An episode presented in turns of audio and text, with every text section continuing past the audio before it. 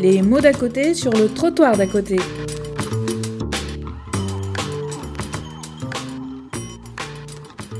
Ce que je vous propose, c'est qu'on on entame un dialogue avec la salle. Alors d'abord avec Gilles Paillard, puisque c'était prévu effectivement qu'il y ait ce dialogue, mais aussi ensuite euh, avec euh, qui veut échanger avec les deux intervenants. C'était prévu qu'on ait un dialogue, mais je, je voulais juste dire que c'était complémentaire ce qu'on a dit tous les deux, le- et ça c'est important. Moi je porte un plaidoyer. Je porte un plaidoyer qui consiste à dire qu'il faut qu'on se réunisse tous, qu'on parle tous, et euh, qu'on essaie de porter des messages communs. Le travail qui a été fait, euh, que je connais bien euh, d'Antoine et pour lequel je partage évidemment beaucoup de son analyse, est une réponse extrêmement concrète et pratique. Je dirais, puisqu'il y a un rapport à rendre aussi au Premier ministre, je suppose, président de la. Au président carrément, donc euh, encore nous. Rappelons, euh, je réinsiste parce que c'est pas Gadget qui a les objectifs du développement durable pour lesquels a, particulièrement le président s'est engagé. Et donc c'est des marqueurs forts, il y a 17 objectifs, il y a des marqueurs de pauvreté, il y a des marqueurs pour, la jeunesse. Je pense que si on veut qu'une politique soit cohérente, et c'est toute notre euh, douleur en France où on fait beaucoup de belles choses, mais il y a une déperdition parce qu'on n'arrive pas à être cohérents les uns et les autres et à parler et à agir de la même façon. Je pense que là, il y a une politique que, que notre président euh, Emmanuel Macron porte fortement quand il est à l'ONU. Et donc, les ODD, c'est quelque chose qui doit être intégré dans les indicateurs ou les marqueurs que l'Assemblée nationale et le Sénat feront tous les ans dans l'analyse de ce qu'est l'avancée. Donc, juste euh, s'il y a une recommandation que je peux faire en complément du excellent travail que vous avez fait pour lequel je partage, euh, c'est peut-être de bien remettre dans les, euh, dans les radars euh, cette problématique d'engagement qui a été prise autour des objectifs des zones rurales. Voilà. Tout à fait d'accord avec vous. Juste, parce que vous parlez de coordination, qui nous concerne tous. Voilà, ça c'est un dessin fait par des jeunes de 18 à 30 ans qui ont élaboré donc le labyrinthe. Donc c'est comme ça qu'ils l'ont exprimé, d'acteurs de jeunesse sur leur territoire. Ça c'est des moins jeunes qui l'ont fait, c'est la Cour des comptes. Région Rhône-Alpes, euh, montrant la multiplicité euh, des acteurs euh, sur les questions de jeunesse. Moi, je crois qu'on a un enjeu aujourd'hui en tant qu'acteur associatif et collectivité locale à mieux coordonner les acteurs sur le territoire, voire à penser une évolution tant de nos missions locales que nos euh, bureaux information jeunesse, euh, du rôle des CAF sur la question de la jeunesse, euh, du rôle des CIO, des centres d'information et d'orientation, du rôle des PAEJ, des points d'accueil écoute jeunes, qui font parfois concurrence avec les maisons des adolescents. On est à la fois dans une dimension, et ça on l'a vu sur plusieurs territoires, de méconnaissance, parfois de concurrence, parce que, euh, parce que oui, mais vous êtes en train de prendre les mêmes jeunes, etc. Voilà.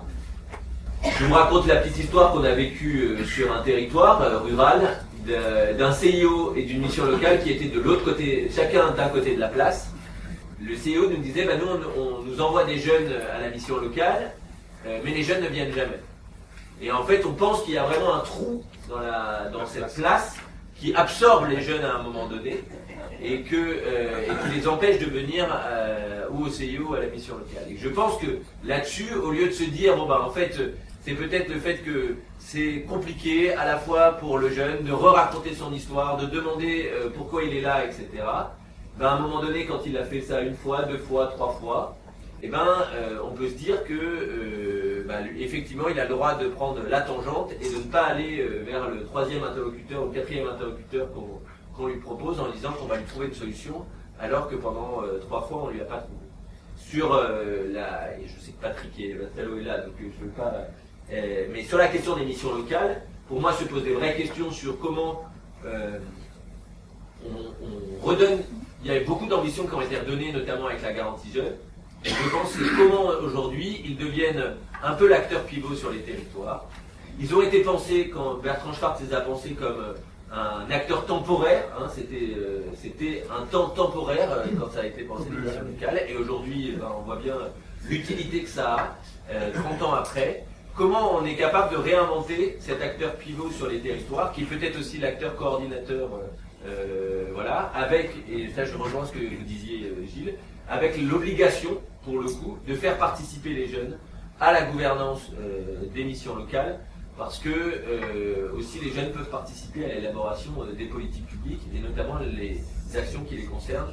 Et trop souvent, euh, ils les subissent plus que d'être pleinement acteurs. Concernant la garantie jeune, il y a quelque chose que je n'ai pas complètement comprise. C'était, donc c'est une question, concernant le rôle de l'accompagnant. Et, ça, vous pouvez expliquer le dispositif un peu plus que je, dans la garantie jeune 2.0 Oui. Dans la garantie jeune euh, actuelle. Ça. Dans la garantie jeune actuelle, le rôle de l'accompagnement, on a une dynamique intéressante qui a été euh, poussée euh, et, mise en œuvre par le réseau d'émissions locales, qui est un accompagnement collectif de 6 semaines à 8 semaines en fonction des missions locales. Collectif, donc là on a fait un pas dans un truc où on était dans une relation individuelle, voilà, donc ça a bougé aussi beaucoup dans le réseau d'émissions locales là-dessus et de se dire comment on est capable de faire du collectif. Donc il y a un temps collectif qui est vécu, puis après les possibilités de, au regard du projet du jeune, de pouvoir faire des expériences euh, professionnelles, des mises en situation euh, professionnelle, le doux nom des PMSMP, qui permettent à des jeunes d'être euh, dans l'emploi, enfin de, de, découvrir un milieu professionnel et ensuite soit une sortie positive avec un emploi à la clé en CDD ou en CDI, soit euh, un, retour en formation qui est, proposé. Ça, c'est dans la dimension de la garantie jeune actuelle. Nous, dans, enfin, dans ce que on imagine dans une garantie jeune 2.0, il faut garder ce système-là pour les jeunes qui sont euh, relativement proches de l'emploi, euh, qui, voilà, qui, ont besoin de cet accompagnement intensif, ces expériences dans le monde du travail, etc. En revanche, ça ne convient pas à tous les jeunes, ce type d'accompagnement. On l'a vu notamment, par exemple, on l'a expérimenté sur des jeunes réfugiés à Paris et à Lyon, où les missions locales ont, en plus de ces six semaines à huit semaines euh, d'accompagnement collectif euh, et intensif, il y a eu aussi euh, six semaines de cours de français avant, de cours de français en langue étrangère. Pour ça, il faut juste savoir qu'on a mis deux ans à convaincre la DGFP qu'il fallait y aller quand même sur cette dimension de il y avait quelque chose à faire. Mais et là-dessus, on voit bien que en rajoutant cette dimension euh, cours de français langue étrangère pour les jeunes réfugiés et euh, accompagnement intensif, et ben en plus les taux de retour euh, positifs à l'emploi sont énormes parce que on a un public qui est prêt à aller sur tout type d'emploi pour pouvoir s'insérer. Mais les jeunes sortant de l'aide sociale à l'enfance, que l'on peut connaître, qui aujourd'hui bénéficient plus ou moins de contrats jeunes majeurs, contrats jeunes majeurs qui durent souvent moins d'un an, souvent trois mois, renouvelés tous les trois mois, donc avec une dimension d'insécurité, etc.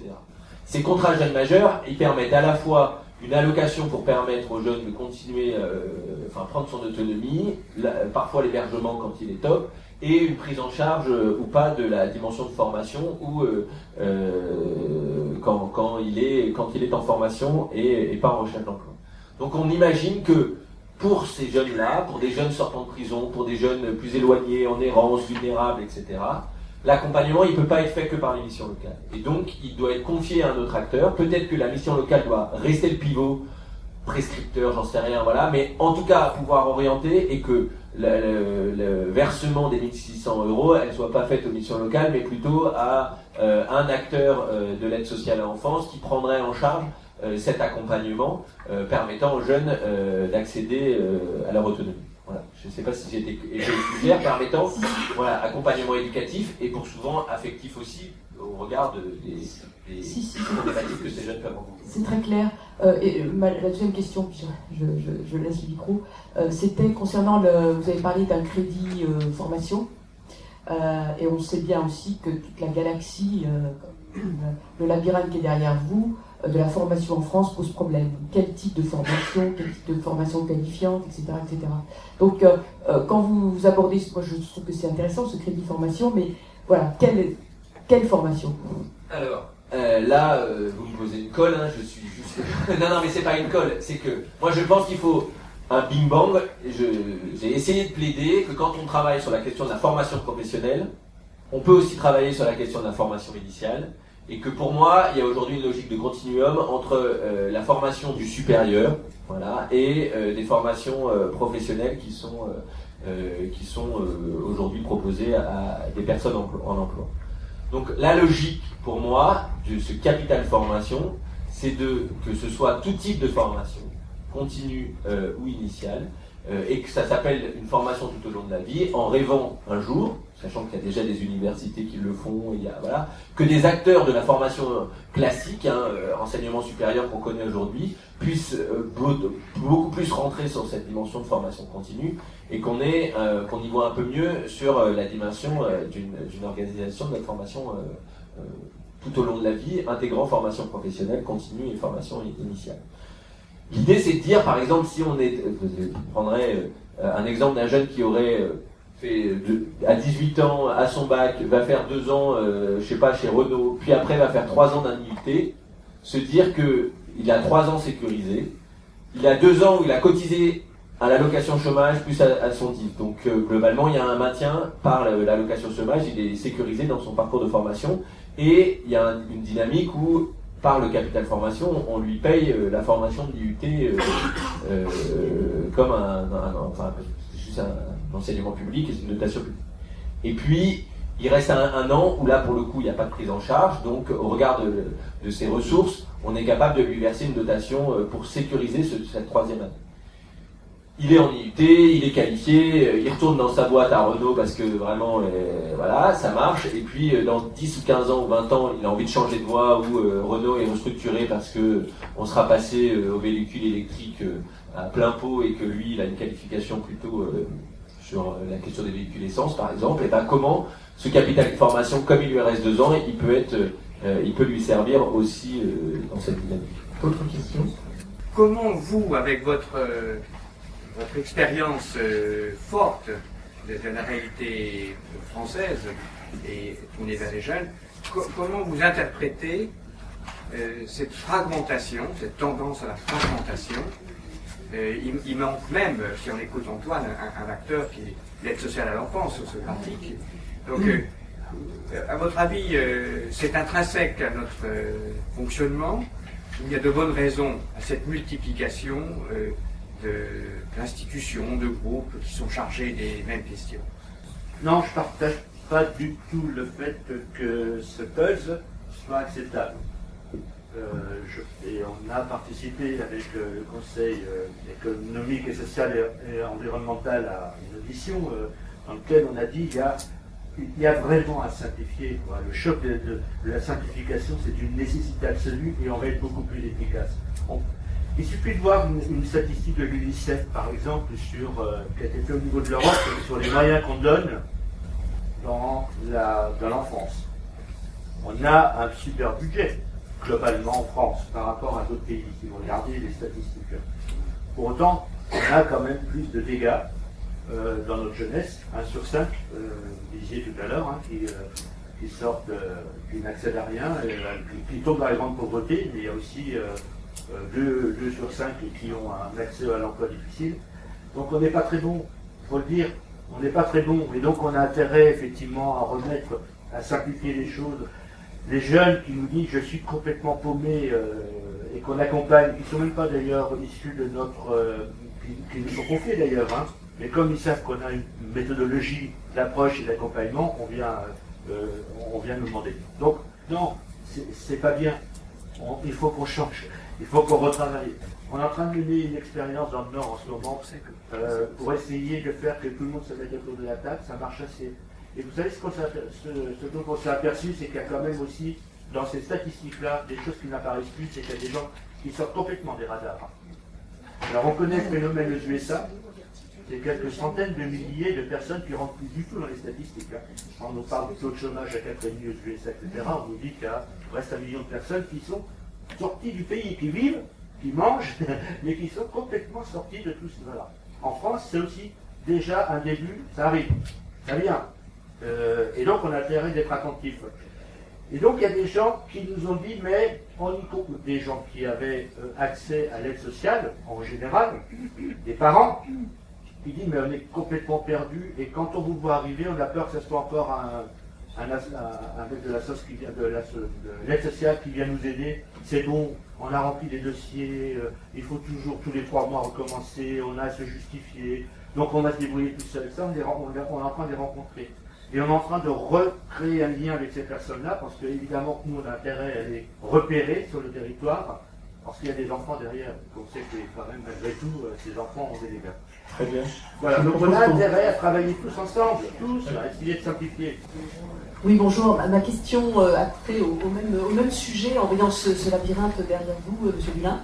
Euh, je voulais savoir si, quel type de proposition vous, pensez faire dans le groupe, puisque effectivement, si on veut impulser une politique en faveur de la jeunesse, il faut qu'il y ait un pilote. Et même aujourd'hui, les textes, à ma connaissance, les plus récents, euh, euh, sur les collectivités territoriales, donnent à la région un rôle stratégique en matière de politique de la jeunesse. Mais par exemple, nous, les CAF, je suis directrice de la CAF des Hauts-de-Seine, dans la région de France, nous n'avons trouvé aucun interlocuteur dans la région de France sur la politique de la jeunesse. J'ai cru comprendre qu'en Aquitaine, les assises de la jeunesse se sont tenues récemment.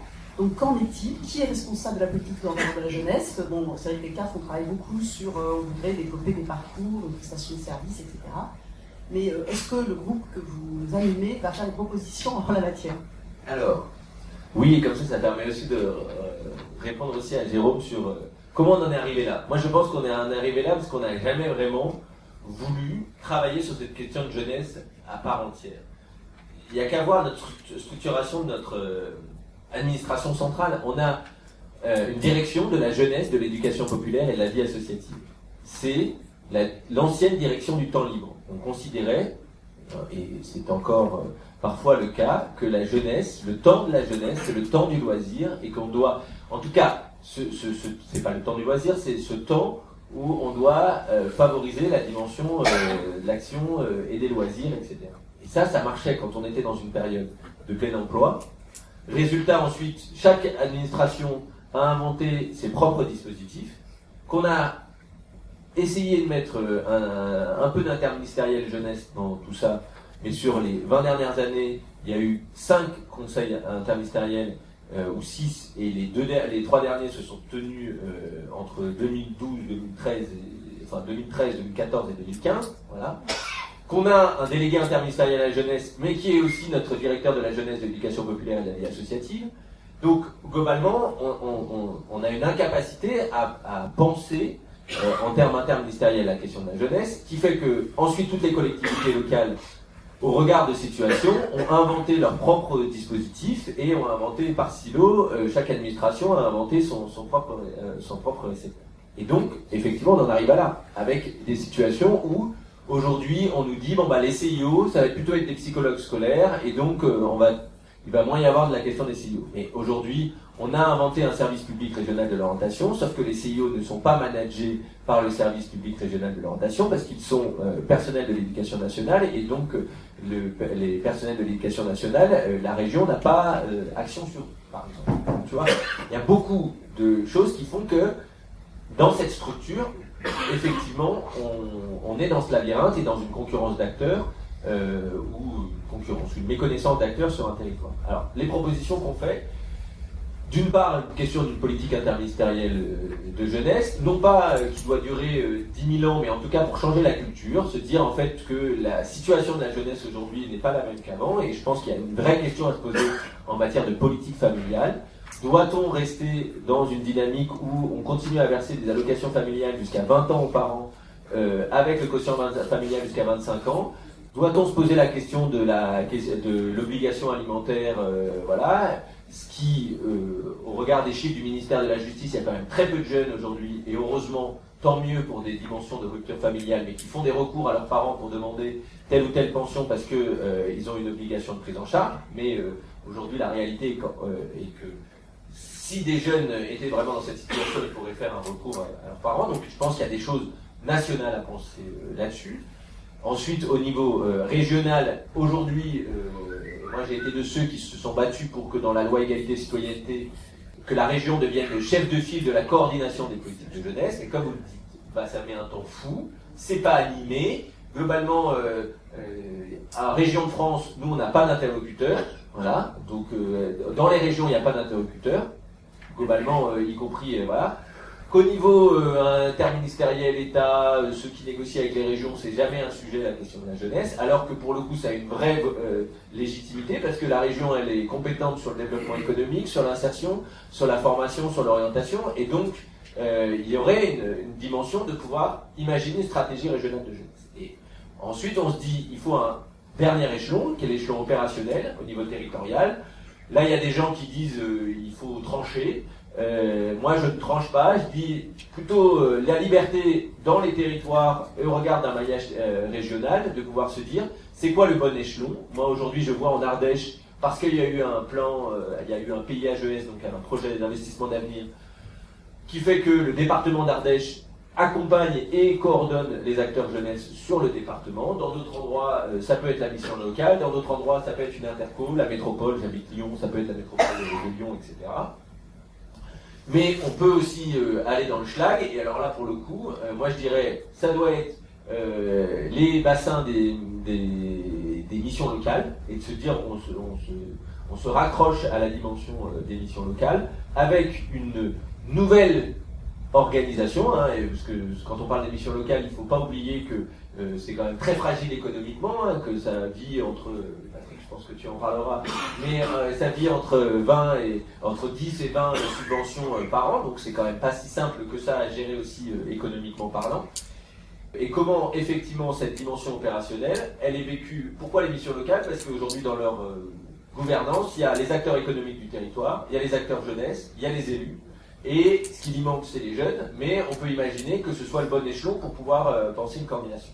Sur la rôle des CAF, je suis de ceux qui se battent, et je vais essayer jusqu'au bout, mais euh, pour qu'il y ait une coge, enfin qu'il y ait une politique jeunesse dans la coge, elle est sérieusement en danger aujourd'hui. Euh, parce que on veut tout mettre sur la politique de l'enfance, etc. Moi, je pense qu'il y a un truc stratégique, c'est que avoir et parce qu'on a réussi à convaincre tant les associations familiales que les organisations euh, syndicales et patronales de pouvoir s'engager dans une politique jeunesse qui est un peu nouveau, bien qu'il y avait quand même de l'aide déjà euh, vis-à-vis des adolescents, etc. Mais d'avoir un peu un volet jeunesse euh, pour les CAF, c'était plutôt nouveau. J'ai un peu peur que dans les négociations actuelles, on remette en cause ça. Et pour le coup, je trouverais ça particulièrement dommage que les CAF ont vraiment un rôle à jouer là-dessus, y compris pour repérer les jeunes. Je vous ai suivi tout au long du débat je voulais savoir, en parlant de la jeunesse, où est-ce qu'elle est, la place du jeune handicapé? Parce que on parle du, jeune de la globalité, mais l'handicapé semble être marginalisé. Alors nous voulons savoir où est-ce qu'on le met, le jeune handicapé. Pour moi, il n'est pas marginalisé. C'est pas parce qu'on ne parle pas euh, de personnes en situation de handicap dans un débat que je pense qu'on les oublie. Mais euh, en tout cas, pour vous dire, euh, la question des personnes en situation de handicap, là aussi, on est dans une dimension compliquée sur les critères d'âge. On a la H à partir de 20 ans. on ne peut pas l'avoir avant. Et on a des systèmes de prise en charge jusqu'à 20 ans, soit par des instituts éducatifs quand il y a des handicaps lourds, etc., qui fait c'est effectivement là encore un critère d'âge compliqué de rupture, qui crée une inégalité finalement entre les jeunes, entre les jeunes en situation de handicap qui vont euh, pouvoir bénéficier à 20 ans de, de l'âge et ceux qui avant 20 ans ne vont pas en bénéficier. Et puis, euh, sur la question du handicap, il y a aujourd'hui tout le travail et, à mon avis, un, quelque chose, nous, là, qui nous saute aux yeux au regard de la concertation qui est en train de mener, qui est toute la problématique euh, de la santé psychique et mentale avec des handicaps parfois très profonds euh, et euh, de personnes qui ont des handicaps mentaux qui n'ont jamais été détectés et qui arrivent avec à 15-16 ans sans aucune prise en charge et avec pas de place dans les CMP, etc. Enfin, toute la logique que, l'on connaît et avec une difficulté de prise en charge. Sur la question, pas plus tard qu'hier, a été créé un organisme coordonnant le Haut Conseil de la famille et le Conseil du handicap. Donc c'était une part de, réponse à ce qui vient à être évoqué. Donc vous, allez avoir des travaux où on ne traitera pas euh, la famille, l'enfance et, le handicap euh, à côté séparés, mais de manière euh, globale. Juste un mot sur tout ce qui a été dit. Je suis un fervent, un fervent partisan du compte personnel d'activité. Sachez que c'est euh, le directeur de la banque de dépôt qui a créé un site qui fera quand les phases actives de la population auront un creux, soit pour cause de chômage, soit pour cause de changement de, de fonction avec une société numérique qui va changer euh, forcément les types d'occupation. Ce, site qui a été créé sera d'une énorme utilité, y compris pour les jeunes, bien sûr. C'était juste pour signaler un chose. C'est quelque chose qui a été créé sous l'initiative de Bernard Cazeneuve et donc dont le site a été bâti par le directeur de la Caisse des dépôts. Merci beaucoup.